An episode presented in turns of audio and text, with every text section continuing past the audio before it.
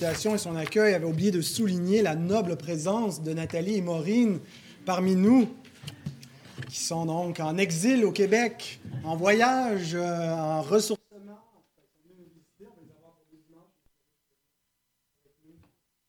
L'évangile consiste à croire en Jésus.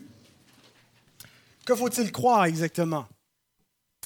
Il faut croire qui il est. Il y a un problème avec mon collègue. Hein. merci de me l'avoir signalé parce qu'il y en a qui n'auraient rien écouté de tout le message. J'aurais juste regardé mon collet. Tu d'autres choses? J'ai-tu quelque chose qui pend dessus du nez? Donc, je reprends. L'évangile consiste à croire en Jésus. Croire quoi? Croire qui il est, sa personne, et croire ce qu'il a fait, son œuvre. Et ces deux choses nous sont révélées dans ses enseignements et dans ses actes. Dans ses enseignements, euh, Jésus donc décrit qui il est comme Messie. Il décrit la nature de son œuvre. Par exemple, on vient de passer le chapitre 13 où le Seigneur décrit le royaume du Messie, en quoi consiste ce royaume, comment on y entre, euh, par qui on y entre? Et euh, maintenant, au chapitre 14, il se révèle par ses actions. Il montre tout en étant autour de la mer de Galilée, le lac de Tibériade, des œuvres qui révèlent qui il est et qu'est-ce qu'il est venu faire.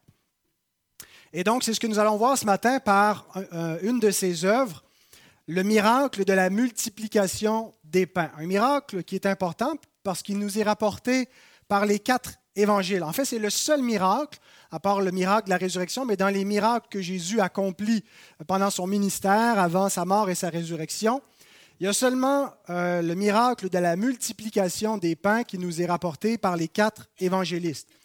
Et c'est un miracle que Jésus répète deux fois. On a les deux instances dans l'évangile de Matthieu. Et le sens spirituel qu'on va euh, tirer de ce récit, euh, on, le, prend beaucoup sur le chapitre 6 de Jean, où nous est rapporté aussi ce miracle au début, en fait tout le chapitre 6, mais c'est qu'en plus, Jean nous rapporte une interaction qui a suivi ce miracle par la suite, euh, donc, euh, où, Jésus met en lumière le sens de ce miracle et ce qu'on doit apprendre de ce miracle. Alors, c'est beaucoup à la lumière de Jean 6 qu'on va interpréter cet événement dans la vie du Seigneur. Alors, puis vous lever pour la lecture de la sainte parole inspiré, infaillible, préservé par Dieu au fil des siècles et que nous avons donc le bonheur d'avoir entre nos mains ce matin. Lisons donc Matthieu 14, 13 à 21. À cette nouvelle, Jésus partit de là dans une barque pour se retirer à l'écart dans un lieu désert.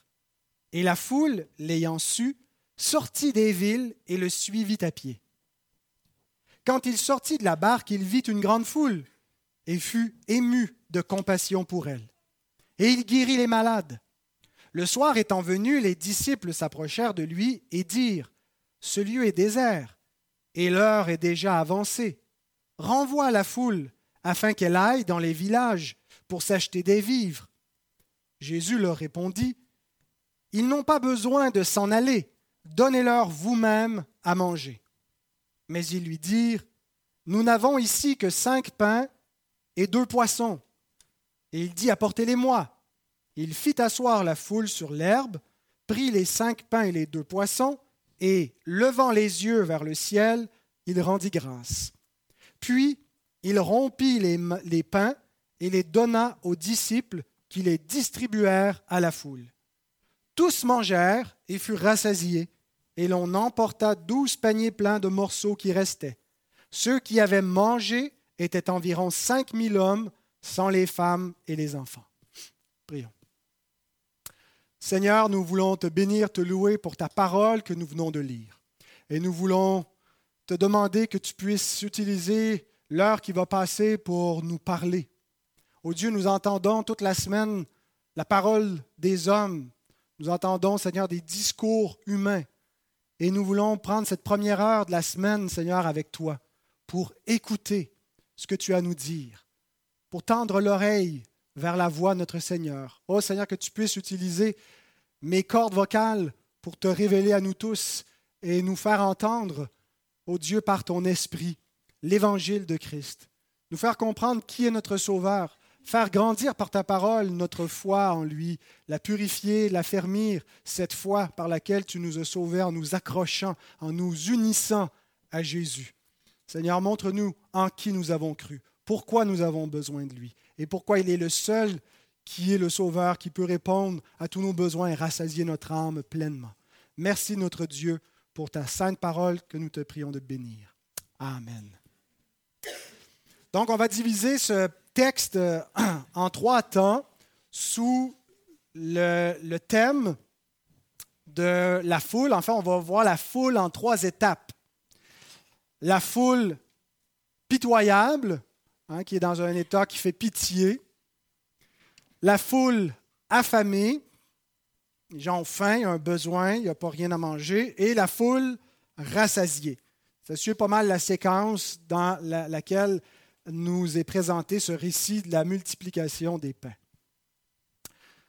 Alors le contexte euh, est celui donc des disciples qui reviennent de la mission. Jésus les a envoyés avec la puissance de l'Esprit pour annoncer la bonne nouvelle du royaume et avec des signes pour attester cette bonne nouvelle qui doit être reçue par la foi. Et les disciples, donc, sont de retour de cette mission extraordinaire où ils voyaient Satan tomber du ciel comme, comme l'éclair. Hein, il était déstabilisé dans son pouvoir. Et c'est dans ce contexte où Hérode entend parler de la réputation de Jésus, de tous les prodiges qui se font en Israël, et qu'il est euh, inquiété à cause de ce qu'on a vu la semaine dernière, qu'il avait fait mourir Jean-Baptiste, et qu'il pense que Jean-Baptiste est ressuscité des morts, qu'il fait des miracles. Et donc, les disciples sont fatigués. Ils reviennent de mission. Euh, ils ont beaucoup travaillé. Le travail est acharné. Ils ne lâchent pas. Ils sont toujours sollicités de toutes parts. et des gens qui entourent Jésus. Et on lit ce que Marc nous rapporte au chapitre 6, verset 31, dans, sa, dans son, son rapport de ce miracle. Jésus leur dit, Venez à l'écart dans un lieu désert et reposez-vous un peu. Car il y avait beaucoup d'allants et de venants et ils n'avaient même pas le temps de manger. Alors ça nous donne la, scène, l'état d'esprit euh, dans lequel les disciples et Jésus lui-même se trouvaient. Ils ont besoin de repos. Ils ont besoin de prendre une journée ou deux de pause, aller dans un lieu de retraite à l'écart. Et c'est ce que Matthieu nous rapporte. Ils se retirent dans un lieu désert. Matthieu ne mentionne pas les disciples, mais Marc le mentionne. Donc, ce n'est pas tout seul que Jésus s'en va là, c'est accompagné de ses disciples pour se reposer un peu. Ils n'ont même pas le temps de manger. Et puis, euh, c'était dans la région de Bethsaïda, c'est Luc qui nous l'apprend, en Luc 9, 10, euh, donc euh, au nord-est du lac de Tibériade. Avez-vous déjà ressenti ce besoin parfois de prendre des vacances, de vous retirer loin de la foule, d'avoir besoin d'une pause, il y a trop de gens, il y a trop de bruit, euh, et on a besoin donc de s'exiler, de s'en aller à un endroit où personne ne va venir nous déranger pour se reposer seul ou en couple ou juste notre petite famille dans un petit cocon et personne, pas de téléphone, pas d'Internet, euh, pas personne qui frappe à la porte, on n'accueille pas de visite, on se repose, on, se déconnecte. C'est un petit peu dans cet état-là qui sont, et c'est ce qu'ils espèrent avoir. Imaginez que, alors que vous convoitez ce temps d'arrêt et de repos, la foule vous poursuit jusque dans vos derniers retranchements. Les gens sont après vous, vous courent après, vous ne pouvez pas vous reposer. Quelle serait votre réaction? Je peux imaginer la réaction des disciples qui débarquent de la barque et qui ont vu la foule qui les suivait sur le rivage. Puis là, sont là. Ah, quand est-ce qu'on va avoir un break? On peut il n'y a pas moyen d'avoir la paix ici en Israël. Hein, et, on peut les imaginer exaspérés, dérangés, impatientés. Le, texte nous dit La foule l'ayant su sortit des villes et le suivit à pied. Quand il sortit de la barque, il vit une grande foule. Alors j'imagine la réaction des disciples, mais j'admire la réaction de Jésus.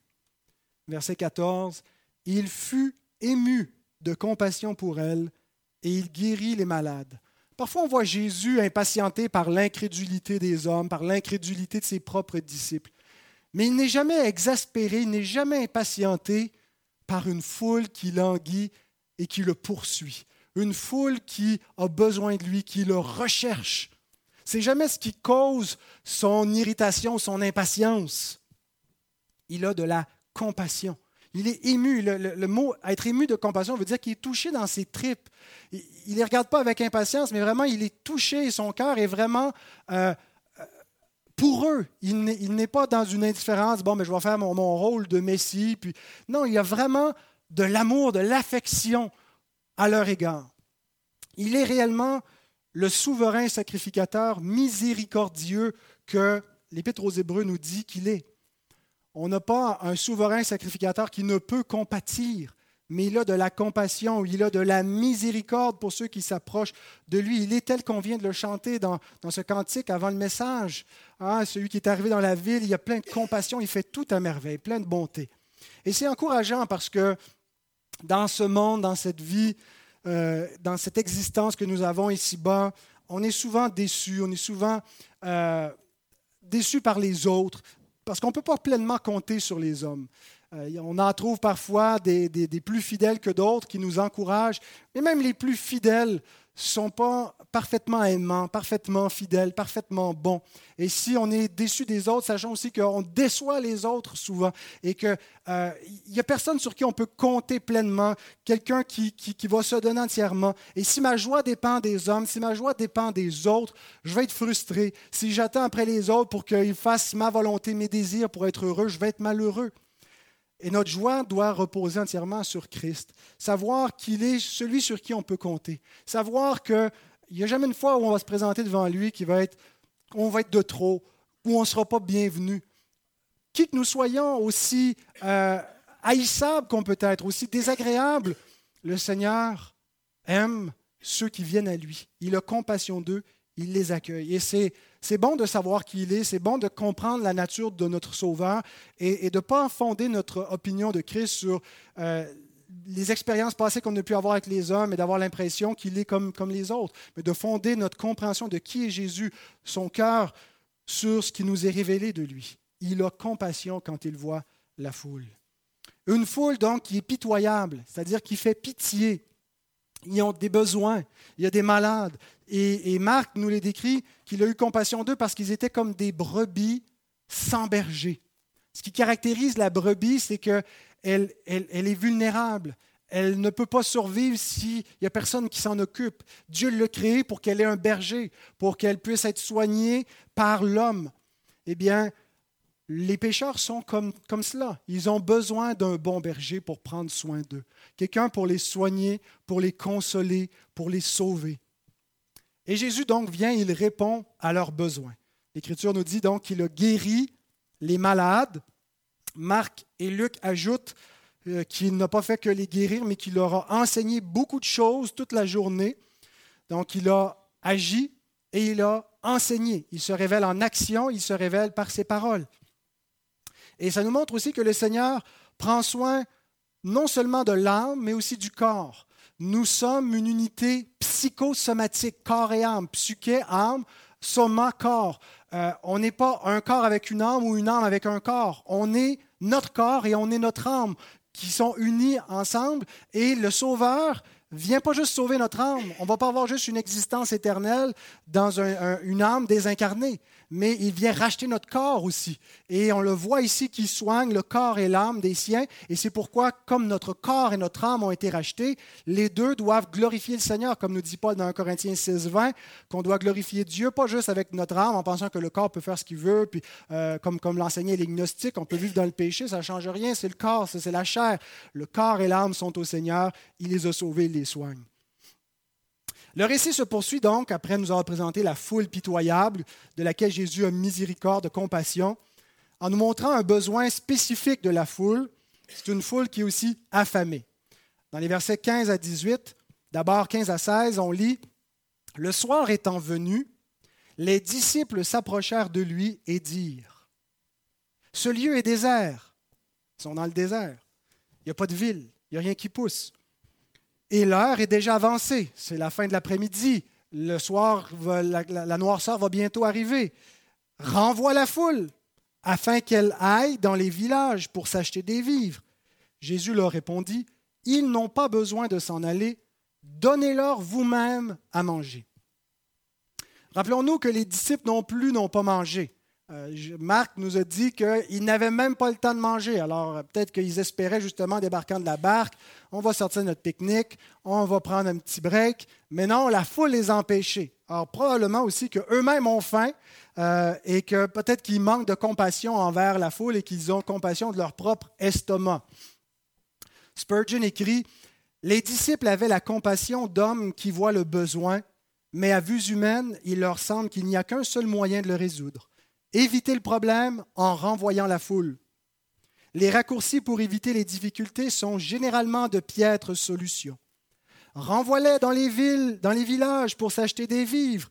Ceci demeure jusqu'à ce jour le remède préféré de ceux qui veulent garder leur propre pain et poisson.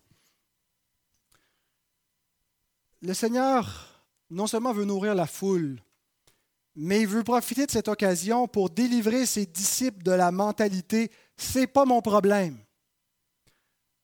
Un problème, une mentalité qui continue d'affecter les disciples du Seigneur aujourd'hui. C'est ce qui caractérise la nature humaine, le manque de compassion, le manque de solidarité pour les autres. C'est pas euh, toujours, euh, on peut voir des fois des traits dans la grâce commune de Dieu de, solidarité, d'entraide des uns envers les, les uns envers les autres. Mais on constate aussi cette mentalité de c'est pas mon problème et de comment je peux aider sans que trop m'impliquer, sans que ça m'affecte trop, sans que j'y perde trop. Et le Seigneur veut, veut nous libérer de ça, il veut qu'on comprenne que c'est notre problème. La misère du monde, le désert dans lequel le monde est et il n'y a rien à manger, c'est le problème de son Église. Et Jésus commande, donnez-leur vous-même à manger. Il ne dit pas tournez le dos au monde et laissez-les périr dans leur misère en leur donnant pas le pain qu'ils ont besoin. Il leur commande, donnez-leur vous-même à manger. Et Jésus sait très bien que c'est impossible pour les disciples. Bien sûr, dans, l'enseignement de, Christ, ici, il y a une parabole. il utilise la nourriture physique pour présenter plus que simplement les, les besoins matériels de l'homme, mais plus fondamentalement son besoin le plus criant, le plus profond, le besoin spirituel de l'homme auquel seulement Christ peut répondre. Et Jésus sait très bien que c'est impossible pour les disciples de répondre aux besoins de la misère humaine. C'est impossible pour eux de nourrir la foule. Il leur demande quelque chose d'impossible et il leur commande quelque chose d'impossible. Parce qu'il a l'intention de le faire au travers d'eux. il éprouve leur foi. Jean nous rapporte comment il a éprouvé la foi de ses disciples au chapitre 6, versets 5 à 7. Jésus dit à Philippe, où achèterons-nous des pains pour que ces gens aient à manger? Alors, ah il nous donne un peu plus de détails sur l'interaction que Jésus a pu avoir avec eux. Mais qu'est-ce qu'on va faire, Philippe? Il faut qu'on s'en occupe. Où est-ce qu'on va acheter les pains? C'est un lieu désert. Il disait cela pour l'éprouver, car il savait ce qu'il allait faire. le Seigneur n'avait avait pas d'inquiétude face à cela. Il éprouvait ses disciples. Il testait leur compréhension de qui il est, lui. Est-ce qu'ils ont compris qui il est?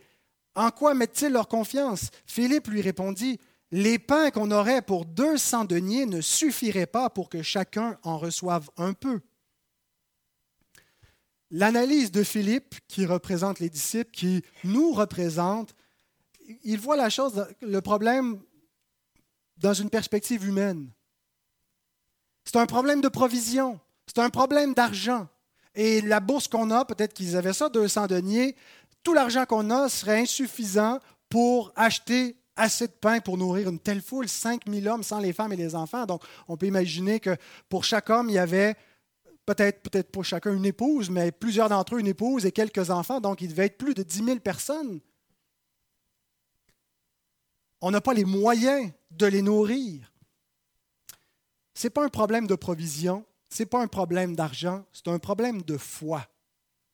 C'est un problème où on analyse, comment est-ce qu'on analyse la perspective? Est-ce qu'on l'analyse à vue humaine Est-ce qu'on l'analyse comme un problème matériel?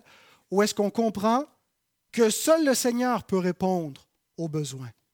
Et le Seigneur veut, en fait, les mettre à l'épreuve pour voir s'ils ont confiance en lui, s'ils ont confiance en sa suffisance pour répondre à tous les besoins de l'homme. Eux ne peuvent pas répondre. Bien sûr qu'ils ne peuvent pas répondre et Jésus sait très bien qu'ils ne sont pas en mesure de répondre à ce problème. Mais lui peut répondre. Est-ce qu'ils le savent? Est-ce qu'ils le croient?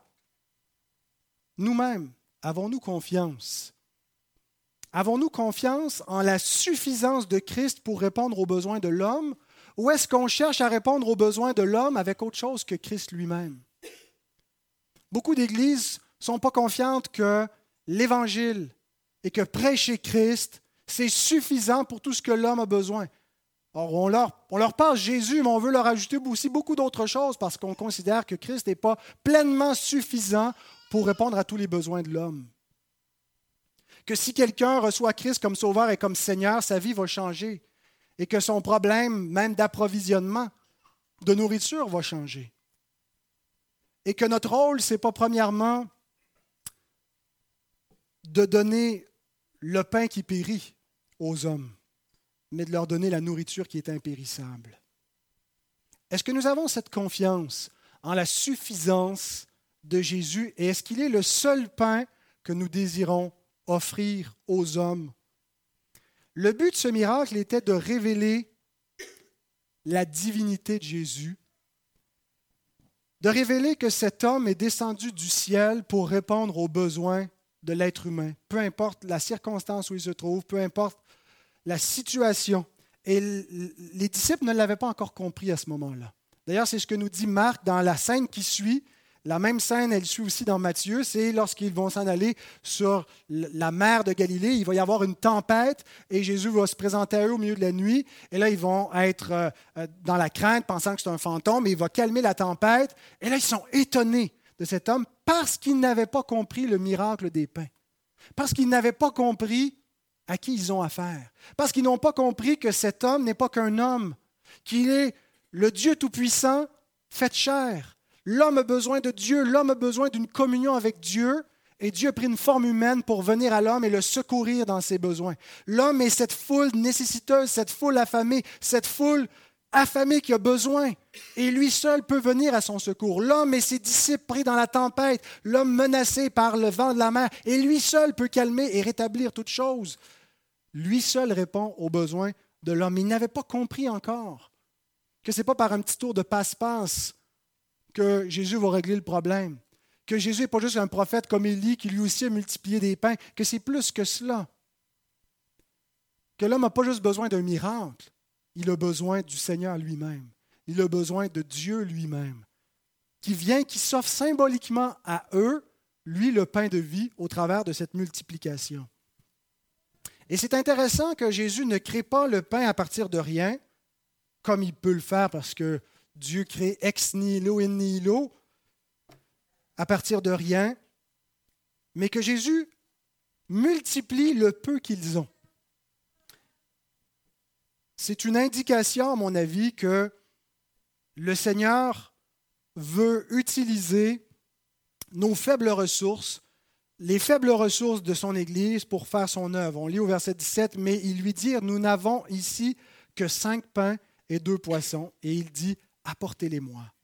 À vue humaine, ce que l'Église a, ce que les disciples possèdent, peut jamais subvenir aux besoins du monde.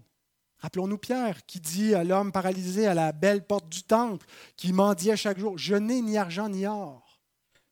Si on pense que ce qu'il nous faut pour aider les hommes, c'est de l'argent et de l'or, on se trompe. L'Église était puissante quand elle avait ni argent ni or. Quand l'Église est pauvre, qu'est-ce qui lui reste? À s'appuyer sur le Seigneur, à s'appuyer sur sa puissance. Quand on se confie dans nos richesses, dans nos moyens, qu'on prend comme une fin en soi, ces moyens ne peuvent pas sauver, ne peuvent pas communiquer la vie. Alors le Seigneur prend sa faible Église, prend nos faibles vies, prend le peu que nous avons pour utiliser cela pour se communiquer lui-même au monde, pour multiplier nos ressources et faire une œuvre à salut. Et c'est exactement le point que Paul enseigne partout dans son épître, que au travers de sa faiblesse, Dieu manifeste sa puissance. Qu'il prend des vases de terre pour que ça soit évident que ce qui en ressort ne peut pas venir d'autre que, de Dieu lui-même. Des faibles, et Dieu accomplit sa force au travers de notre faiblesse. Et donc, on, ne doit pas chercher le triomphe, on ne doit pas chercher le triomphe à vue humaine, c'est-à-dire le, triomphalisme, où on est une Église victorieuse à vue humaine, prospère, qui euh, a une influence, qui domine la culture, mais sachant que dans la misère, sachant que dans notre faiblesse, sachant que dans les persécutions, la puissance de Christ agit en nous qui croyons.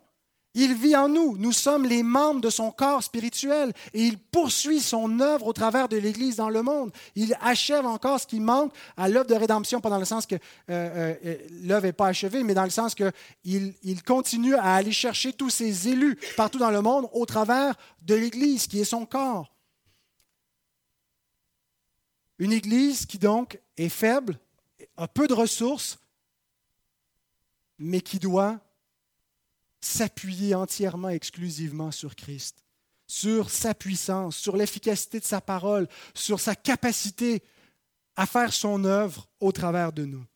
Alors, ne pensons pas, ce que j'ai ne changera rien, ce que j'ai à offrir, mes, cinq pains, mes deux poissons, c'est tellement, c'est tellement rien devant le besoin que je ne les apporterai pas.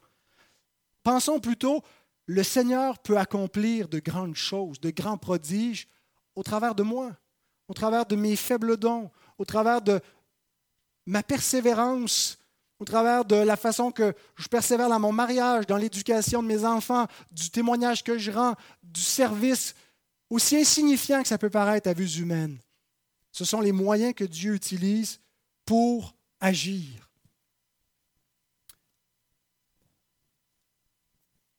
Depuis deux siècles, la, la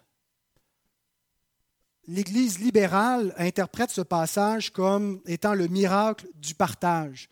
Euh, ça a commencé avec un certain euh, Friedrich Schleiermacher, qui était un des, pères du libéralisme protestant, euh, qui enseignait que le miracle qui s'est produit ici, en fait, c'est pas que Jésus a multiplié quoi que ce soit, que chacun avait amené son pique-nique, et puis que euh, tout le monde était trop égoïste, tout le monde voulait le garder, puis il y en avait qui en manquaient, euh, il y en avait qui n'avaient rien. Et puis quand quelqu'un finalement a voulu partager ce qu'il avait, ben, finalement, Jésus a donné l'exemple. Peut-être que c'est Jésus lui-même, le garçon, qui est mentionné comme un simple enfant, qui aurait apporté ses, cinq pains, ses deux poissons, et puis euh, tout le monde a partagé. Donc, c'est le miracle du partage, ce que prêche depuis 200 ans l'Église libérale, que ce que le Seigneur nous appelle à faire, finalement, c'est le partage. Et c'est de mettre en commun ce qu'on a. Et, c'est ça l'Évangile. Et c'est ce qu'on fait. Et c'est comment on, donne la soupe populaire et comment on prend soin des pauvres et qu'on montre comme ça l'amour de Dieu aux hommes. C'est ça l'Évangile par nos œuvres. Ce n'est pas le miracle du partage. Et cet Évangile-là mène à la mort. C'est l'Évangile de, Karl Marx et, du communisme. Euh, le miracle en question, c'est le miracle de la puissance du Christ. C'est le miracle qui nous montre qui il est et que lui seul peut donner le pain que l'homme a besoin. Et c'est ce qu'on voit dans la troisième scène, la foule qui est rassasiée, le sens de ce miracle, la nature de ce miracle. Et c'est le point essentiel que nous devons comprendre, qui nous est rapporté au, 19, au verset 19 à 21. Matthieu nous le présente un peu avec l'image d'un père de famille, Jésus qui fait figure de ce père de famille, qui fait asseoir les siens. Alors, ça nous révèle un peu l'autorité du Seigneur qui, avec une, foule immense, on a de la difficulté, nous, quand c'est le temps de manger, de faire venir tout le monde. Les gens ne viennent pas, on sonne la cloche, il continue de parler. Jésus, dans un, grand air ouvert, euh, fait asseoir tout le monde en silence, puisqu'il rend grâce euh, devant tous. Donc, on a cette belle image du Seigneur euh, verset 19, il fit asseoir la foule sur l'herbe, prit les cinq pains, les deux poissons, et levant les yeux vers le ciel, il rendit grâce. Donc avant de manger, avant de se rassasier, on a un modèle ici euh, que les chrétiens imitent depuis, depuis ce, ce temps-là l'exemple de, leur Seigneur, qu'il faut reconnaître la provenance de nos aliments. Ne vous trompez pas, mes frères bien-aimés. Ne faites pas la prière de Bart Simpson, qui, quand il demandait de, prier, qui dit euh, Mon Dieu, on te remercie pour rien de ce qu'on mange parce qu'on a payé pour tout cela. Mais c'est la mentalité de l'homme naturel.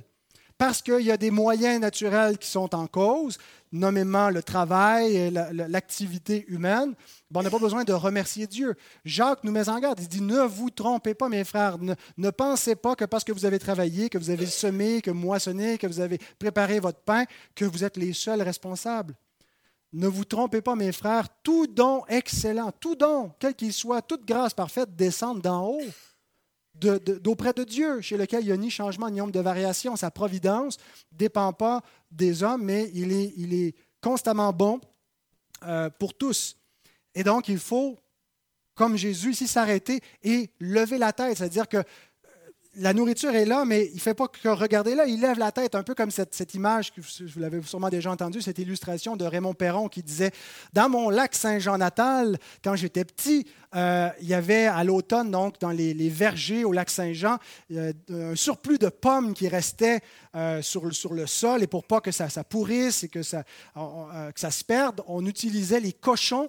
On ouvrait donc la porcherie, on laissait les cochons aller dans le verger pour manger toutes ces pommes pour pas qu'elles se perdent. Et donc engraisser nos cochons aux bonnes pommes sur le sol. Alors les cochons se précipitent, les porcs affamés et mangent comme ça cette manne partout sans jamais s'arrêter pour lever la tête pour savoir d'où vient cette abondance. On ne doit pas être comme des pourceaux. Quand euh, on vient à la table, où on ne lève jamais les yeux vers Dieu en reconnaissance, en action de grâce, en gratitude. C'est ce que Jésus nous montre ici, la gratitude pour ce que nous avons. Et ensuite, Jésus, nous, nous, plutôt Matthieu, nous décrit le miracle implicitement. En fait, sans, même dire qu'il y a un miracle, euh, il, dit au verset 19 euh, jusqu'à la fin, puis il rompit les pains et les donna aux disciples, qui les distribuèrent à la foule. Il y avait cinq pains au départ, il les, il c'est des, petits pains, comme on dirait un petit buns. Il les, il les brise comme ça en les distribuant. Tous mangèrent et furent rassasiés. Le miracle n'est pas décrit comment ça s'est, produit, mais c'est comme si à chaque fois qu'on rompait le pain, on pouvait continuer à le rompre, comme la, veuve de Sarepta qui avait toujours suffisamment d'huile et, et de fleurs de farine. Tous mangèrent et furent rassasiés, et l'on emporta douze paniers pleins des morceaux qui restaient. Il y en avait plus à la fin qu'au début cinq pains, mais il y en a un surplus. Ceux qui avaient mangé étaient environ 5000 hommes, sans les femmes et les enfants. Et je voudrais conclure avec trois observations, trois euh, applications, euh, trois conclusions qu'on doit euh, retenir sur le sens de ce miracle et ce qu'on doit s'approprier nous-mêmes. La première, c'est que Christ est suffisant pour nourrir le monde entier. Tous mangèrent à satiété. Je rappelle une foule de 5000 hommes, sans les femmes et les enfants. Donc, des milliers de personnes. Il y a un parallèle à faire ici avec le prophète Élisée. Surtout quand on pense au rapport Élie-Élisée, Élie qui préfigure Jean-Baptiste et Élisée qui vient, qui euh, en continuité, qui est comme plus puissant euh, que, Élisée. Peut-être est-ce qu'il y a une figure là de la continuité entre l'Élie du Nouveau Testament, Jean-Baptiste, et Jésus, donc qui est le, le véritable Seigneur qu'on doit croire. Mais l'Élysée en question a fait le même miracle de multiplier des pains pour une foule. On lit dans 2 Rois 4, 42 à 44, un homme arriva de Baal, euh, pardon, il apporta du pain, des prémices à l'homme de Dieu. Vingt pains d'orge, donc vingt pains, et des épis nouveaux dans son sac. Élisée dit, donne à ces gens et qu'ils mangent. Son serviteur répondit, comment pourrais-je en donner à cent personnes? Donc il y avait cent hommes, vingt pains. Le serviteur a à peu près la même réaction que les disciples, il n'y en a pas assez pour tout le monde. Mais Élisée dit, donne à ces gens et qu'ils mangent, car ainsi par l'Éternel, on mangera et on en aura de reste. Il mit alors les pains devant eux et ils mangèrent et en eurent de reste selon la parole de l'Éternel. Et certainement que les premiers chrétiens euh, connaissaient cette histoire et voyaient le parallèle entre Élisée et Jésus, mais le parallèle est intéressant parce qu'en Jésus, c'est le Messie c'est l'arrivée du royaume final, le royaume qui doit rétablir toutes choses. Et Jésus vient pour nous montrer que le siècle à venir est arrivé, que la vie éternelle, c'est lui qui la donne. Euh, il guérit les malades pour montrer que dans son royaume, les gens vivent éternellement. ce sont des miracles typologiques, comme la multiplication des pains est un miracle typologique pour montrer que dans le royaume éternel, il y a une telle abondance, il n'y a plus de famine, euh, il n'y a, plus de mort, il manque de rien. Et, l'image est, est, là où on a un Élysée qui a 20 pains pour 100 hommes, donc il a multiplié par 5 ses ressources, mais Jésus qui a 5 pains pour 5000 hommes sans les femmes et les enfants, donc multiplié par 1000. Et tout ce qui est mis à la puissance 1000, le, symbolisme du millier, c'est l'infini. Euh, pour, les, chrétiens, le Nouveau Testament et le symbolisme biblique, ce qui est mis à la puissance 1000 et à la puissance 10 000, à ce sens-là, quand on parle par exemple du millénium, le mille ans veut dire une longue, une longue, longue période, c'est une surabondance. Et donc, l'image, c'est que Christ est suffisant pour le monde entier. La foule qui est présente est, un type de ceux qui seront assis au banquet dans le royaume des cieux. Rappelons-nous ce que Jésus dit dans Matthieu 8, 11. Il en viendra beaucoup de l'Orient et de l'Occident, des gens qui ne sont pas d'Israël. Une foule immense qui va se mettre à table avec euh, Abraham, euh, Isaac et Jacob dans le royaume des cieux le banquet eschatologique qui nous est rapporté à plusieurs reprises dans le Nouveau Testament, eh bien ici, on a un miracle un peu typologique, où on a cette foule immense et Jésus montre que c'est par lui, que c'est lui qui donne accès à ce banquet et que c'est lui qui va rassasier, qui va nourrir tous ceux qui siégeront à la table dans le royaume des cieux. Et il y a une telle abondance qu'il y a un surplus, il y a douze paniers pleins euh, peut-être ici, on peut voir le symbolisme du chiffre 12 sans tomber dans la numérologie à outrance, là, mais bon, 12, c'est un chiffre important. Les 12 apôtres, les 12 tribus, euh, la plénitude. Dans l'autre miracle, il y a sept corbeilles, donc sept, encore une fois, un chiffre de plénitude. Alors voilà. Donc, Christ est suffisant pour nourrir le monde entier.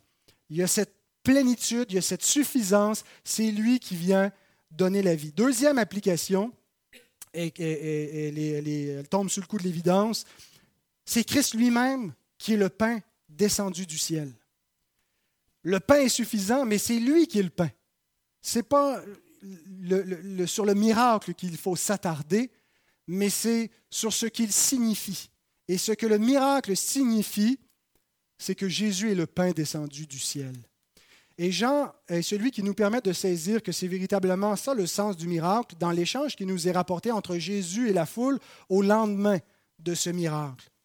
On lit dans Jean 6, 31, 33, la foule qui dit, Nos pères ont mangé la manne dans le désert, selon ce qui est écrit, il leur donna le pain du ciel à manger. On lit ça dans Exode, chapitre 16. Dieu leur a donné le, le pain du ciel. Jésus leur dit, en vérité, en vérité, je vous le dis, Moïse ne vous a pas donné le pain du ciel, mais mon Père vous donne le vrai pain du ciel, car le pain de Dieu, c'est celui qui descend du ciel et qui donne la vie au monde. La manne qu'on retrouve dans Exode 16 et qui a accompagné les Israélites au désert pendant 40 ans était un symbole de Christ, était un type du vrai pain du ciel. Et, Jésus, quand il dit le vrai, il ne veut pas dire l'autre était faux, puis ça ne venait pas de Dieu, il veut dire, vous n'avez pas compris le sens du miracle par Moïse.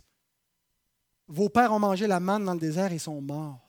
Ce n'était pas le pain qui donne la vie éternelle. Le vrai pain qui donne la vie éternelle, c'est mon Père qui vous le donne, et ce pain, c'est celui qui est descendu du ciel. Ce n'est pas un quoi, c'est un qui. Ce n'est pas une chose, ce n'est pas la matière, ce n'est pas le, le pain matériel, c'est le pain qui est Christ. Il est la manne cachée qui donne la vie éternelle d'Apocalypse 2, 17. Et Jésus dit dans Jean 6, 58, dans le même passage, dans la même interaction qui continue avec la foule, c'est ici le pain qui est descendu du ciel. Il n'est pas comme de, il n'est pas comme de vos pères qui ont mangé la manne et qui sont morts. Ils sont morts au désert. Bien qu'ils aient mangé la manne qui symbolisait Christ, ils sont morts au désert. Celui qui mange ce pain vivra éternellement. Voilà le pain que l'Église doit offrir au monde. Et ce n'est pas l'idée ici d'une transsubstantiation, comme le croient les, catholiques, que l'aliment, l'hostie, c'est Christ et qu'il y a une puissance surnaturelle par la messe où le pain lui-même, c'est Christ qui donne la vie, qui infuse Christ et qui, à force de le manger, donne la vie éternelle. En fait, tu l'as, mais il faut, il faut, en même temps, tu vas être pris entre le purgatoire. Non, la chair ne sert de rien. Il faut se nourrir spirituellement de Christ. Et si tout ce que nous avons à offrir, c'est une nourriture périssable, Jésus lui-même dit, le pain que je vous ai donné ne sert de rien. vos pères ont mangé la manne, sont morts, et vous qui avez mangé le pain que je vous ai donné, si c'est le seul pain que vous mangez, vous mourrez aussi dans vos péchés.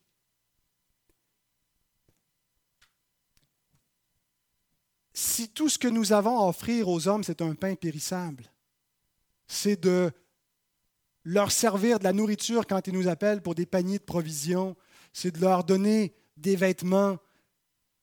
Si tout ce que nous avons, c'est un évangile d'aide humanitaire et que nous n'avons pas l'évangile véritable, qui est de donner le pain véritable, Christ, et je ne suis pas en train de m'opposer à faire de l'entraide et de venir aux, besoins des hommes. Mais ce que je trouve ridicule, c'est les églises qui ont commencé avec ça et qui ont arrêté de prêcher Christ et qui sont devenues des, centres d'aide où on ne prêche plus Christ, où on ne donne plus le véritable pain de vie, et on leur donne un pain de misère qui ne les délivrera pas de leur misère et qui ne leur donnera pas la vie éternelle.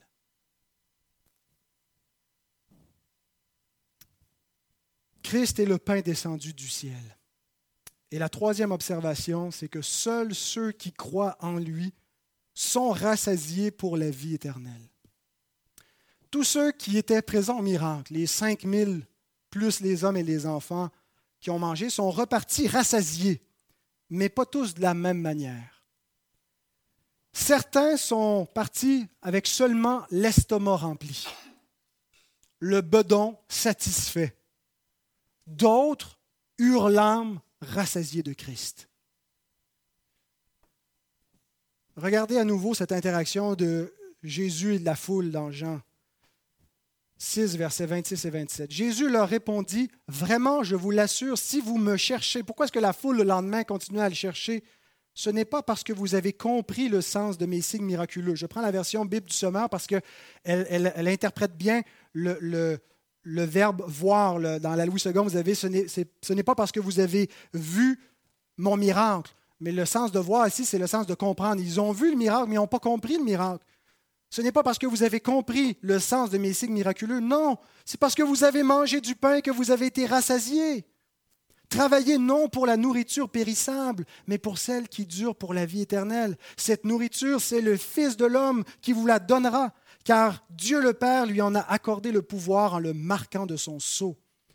Les hommes venaient à Christ parce qu'ils venaient de voir une méchante aubaine dans ce Messie qui voulait faire roi. C'est une boulangerie sur pattes on le suit, il multiplie le pain, il nous nourrit. Il venait, lui, pour un pain périssable. Et combien d'hommes, de femmes dans le monde viennent à Christ pour des biens périssables, viennent à Christ pour un salut temporel, viennent à Christ pour ce qu'il peut faire pour eux, sauver leur mariage, leur aider à avoir une meilleure vie, sortir des dettes, sortir de la drogue, euh, je ne sais pas quoi encore, sortir de l'ennui, être heureux, avoir un ami. Tous les motifs qui ne sont pas nécessairement euh, euh, mauvais, qui ne sont pas nécessairement des motifs pourris, mais qui ne sont pas le véritable motif pour lequel Christ est venu. Pour lui-même, pour donner lui-même la vie éternelle. Ils ne viennent pas à Christ pour être en communion avec lui, mais ils viennent à Christ pour ce que Christ peut leur apporter. Ceux qui sont sauvés sont ceux qui viennent à lui pour recevoir en communion avec lui la vie éternelle. Pour ceux qui comprennent que Jésus n'est pas seulement un distributeur de bonbons, de bénédictions qu'on veut obtenir par lui parce qu'il y a un pouvoir surnaturel. Ceux qui viennent à lui parce qu'ils ont compris qu'il est le pain de vie qui donne la vie éternelle. Et c'est ce qu'ils veulent avoir en communion avec lui, en le connaissant, en le recevant, lui. Comment? En mangeant sa chair et en buvant son sang. Et Jésus commence à prêcher cet évangile de cannibale parmi cette foule afin de faire le tri parmi ceux qui le suivent pour de mauvais motifs et ceux qui ont véritablement la foi en lui. L'Écriture nous dit que parmi tous ceux qui le suivaient et qui prétendaient croire en lui, Jésus savait qu'il y en avait beaucoup qui ne croyaient pas vraiment en lui. Il ne se fiait pas à eux, il ne se fiait pas à cette profession de foi superficielle qui était mal fondée, qui le suivaient parce qu'ils n'ont pas compris le sens et parce qu'ils ont mangé puis ils en veulent encore. Alors il commence à leur prêcher l'Évangile un, tel évangile qu'un faux croyant ne peut pas supporter. Quand on prêche l'évangile à moitié, les faux croyants peuvent l'endurer. Quand on prêche un évangile d'un Dieu qui sauve, qui donne la vie éternelle, mais en plus qui nous donne toutes sortes de bénédictions, qui, est là pour nous dorloter, qui est là pour nous rendre heureux, Vous allez remplir votre église de brebis et de boucs. Il y aura une part de brebis, mais il y aura beaucoup de boucs aussi. Parce qu'ils aiment ce message-là, ils ont la démangeaison de l'entendre, ils se donnent des prophètes pour l'entendre, puis Dieu, dans son jugement, leur envoie une, puissance pour qu'ils croient au mensonge. Alors Jésus commence à leur prêcher l'évangile intégral, qui n'est pas là pour donner ce que les hommes veulent dans leur corruption, mais ce que seuls les hommes régénérés désirent véritablement, leur donner Christ lui-même et la communion avec lui, et avec lui la vie éternelle. Il dit dans Jean 6, 53 à 58, vous pouvez tourner.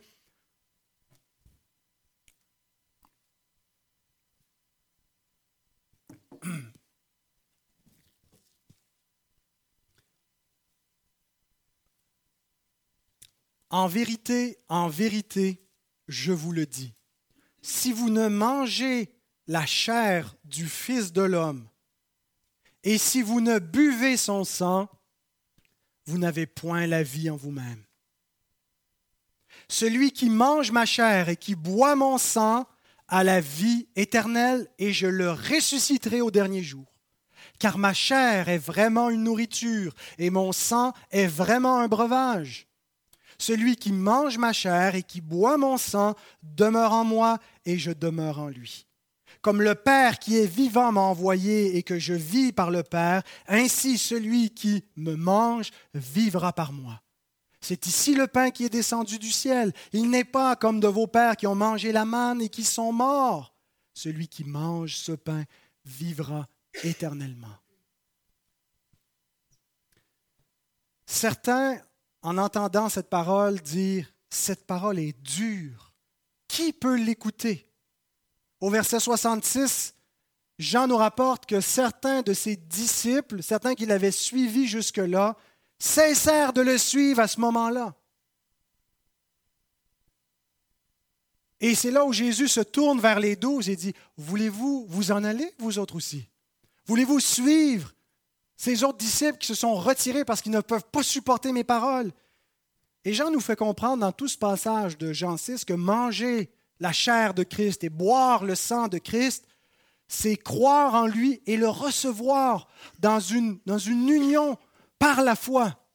C'est dépendre de lui plus qu'on dépend de l'air qu'on respire, du breuvage qu'on boit, de la nourriture qu'on prend pour subsister.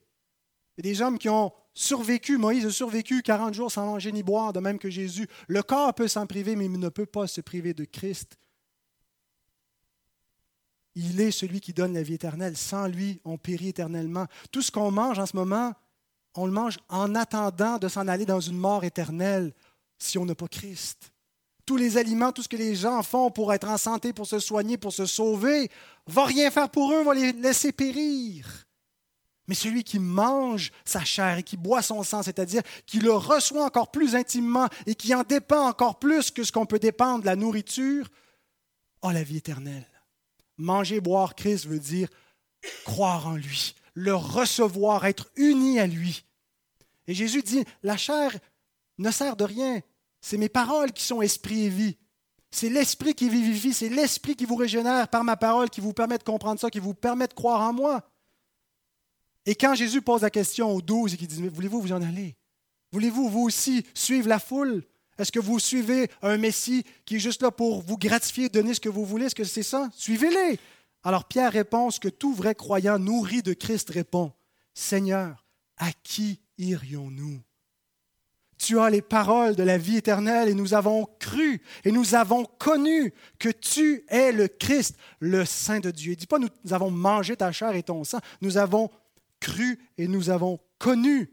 Nous savons, parce que l'Esprit nous l'a révélé ici, ce que veut dire manger et boire Christ.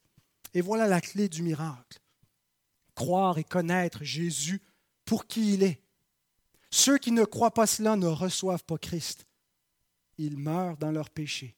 Jésus dit dans Jean 8, 24, si vous ne croyez pas que je suis ou ce que je suis, mais que je suis, égoïmie, que moi je suis, Exode 3.14, que c'est moi le je suis, vous mourrez dans vos péchés. Si vous ne comprenez pas que c'est moi la vie éternelle, que c'est moi le Dieu fait homme, que c'est moi le pain du ciel qui vient pour donner la vie aux hommes, vous mourrez dans vos péchés. Alors, il reste une seule question à se poser devant cette application. Avez-vous été nourri de Christ de cette façon? Avez-vous connu qui il est? Avez-vous cru pour le recevoir en vous nourrissant de cet aliment qu'est Jésus? Pour la vie éternelle? Et je ne peux pas imaginer un texte plus parfait, bien aimé, pour qu'on puisse introduire le repas du Seigneur qu'on va prendre à l'instant même. Je n'ai pas d'autres paroles à vous lire. Tout a, été dit. On pourra aller directement à la, à la table, mais j'aimerais seulement vous lire euh, la, réponse à la question 104 du petit catéchisme que, que je fais avec mes enfants qui demande pourquoi le Seigneur a donné les sacrements. Il y a deux raisons qui sont données. Pour distinguer ses disciples des autres hommes et pour faire grandir leur confiance en lui et les fortifier. Jésus a nourri toute la foule d'un pain commun, d'une nourriture qui périt. Puis il leur a tous dit, travaillez non pas pour la nourriture périssable, mais pour la nourriture qui donne la vie éternelle. Pour goûter à cet aliment céleste qui est Christ fait chair, Dieu fait chair. Et comment est-ce qu'il le donne? Par sa parole, mais aussi dans un moyen symbolique. Le, soir où Jésus fut livré, il a pris le pain, il le rompit, le donnait à ses disciples, en donnant l'instruction à ses disciples de faire ceci en mémoire de lui pour être en communion avec lui. Et maintenant, ce n'est plus la foule qui convie à la table. Ce ne sont pas tous les hommes qui ont le droit de manger de ce pain, mais seulement ceux qui croient, seulement ceux qui ont reçu Christ. Jésus nourrit toute la foule d'un pain périssable qui symbolisait qui il est, mais seuls ceux qui l'ont véritablement reçu, on doit venir à ce deuxième repas, au pain qui donne la vie éternelle, qui le symbolise. Alors, pourquoi a-t-il donné les sacrements? Pour distinguer ses disciples des autres hommes comme sa parole a fait le tri quand il a prêché cet évangile cannibale, où les faux croyants se sont retirés, les vraies brebis sont restées avec lui en disant À qui nous Et la deuxième raison, c'est pour faire grandir leur confiance en lui et les fortifier. Quand nous venons à la table, nous nous disons Comment se fait-il que moi, je suis autorisé à venir à cette table qui est gardée, elle n'est pas ouverte à tout le monde. Pourquoi est-ce que je peux être là? Parce que je suis un croyant en communion avec Christ. J'y ai droit. Ça fortifie notre foi, ça nous donne cette assurance qu'on ne part à ce banquet final parce qu'on ne part à ce banquet actuel, à la table du Seigneur. Ça nous met en communion avec Christ qui est assis dans le ciel, en communion avec sa vraie chair et son vrai sang, non pas par le pain et le vin, mais par l'Esprit qui nous unit au Christ dans les, dans les cieux, par ce symbole qui le représente. Alors maintenant qu'on a entendu l'Évangile prêché, nous allons voir l'Évangile symbolisé par la table du Seigneur. Je vous demanderai à tous de, ne pas quitter la salle, hein, d'attendre avant d'aller à la salle de bain qu'on ait pris le repas pour voir pleinement cet évangile et, qui, répond à ce que nous avons donc entendu. Nous allons terminer avec un mot de prière avant d'aller à la table du Seigneur. Notre Dieu, notre Seigneur, merci pour Christ, le pain de vie, le pain du ciel que tu nous as donné, qui est descendu, qui est suffisant pour le monde entier, qui est pleinement suffisant pour nous. Ce que notre âme a besoin, ce que notre corps a besoin, ce n'est pas de ce que ce monde déchu peut nous offrir. Rien peut rassasier notre âme véritablement. Rien peut sauver notre corps. Christ seul a sauvé notre corps et notre âme. Et nous avons connu qui il est. Nous avons cru en lui. Et nous nous, nous, nourrissons de sa vie, Seigneur et nous voulons te rendre grâce, notre Dieu. Nous levons les yeux, nous levons la tête vers toi, comme Jésus l'a fait en rompant ce pain. Mais Seigneur, d'une façon plus spéciale, puisque ce n'est pas seulement un pain périssable, c'est le pain de vie pour lequel nous te rendons grâce. C'est pour Jésus lui-même, notre Sauveur.